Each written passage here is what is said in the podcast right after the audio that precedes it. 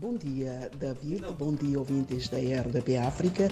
Cá estamos para mais uma semana de trabalho. Máxima prevista para hoje é de 38 graus centígrados e mínima de 20. Aquela temperatura de sempre. Eu sei que o David já está com inveja, né? Inveja, mas num bom sentido do termo. Celebra-se amanhã a primeira semana da qualidade como fator da competitividade da Guiné-Bissau, uma iniciativa do projeto para a melhoria da competitividade da cadeia de valor da manga na Guiné-Bissau, desde produção, processamento local e apoio à exportação, implementado pela Organização das Nações Unidas para o Desenvolvimento Industrial com apoio financeiro da União Europeia.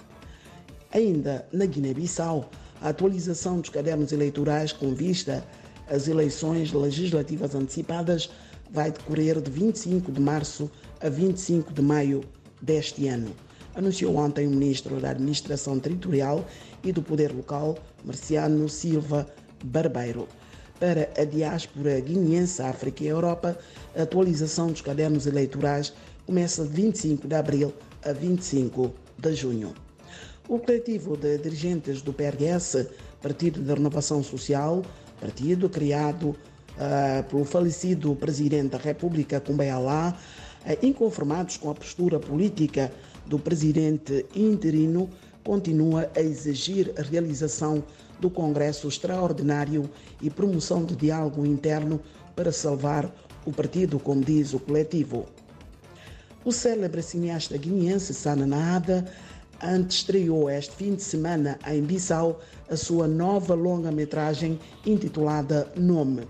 O filme, rodado no sul do país e em Bissau, persegue uma narrativa complexa de cumplicidades e ganâncias e que retrata a forma como os ideais da luta foram sofrendo mutações logo nos prelúdios da independência à democracia na Guiné-Bissau.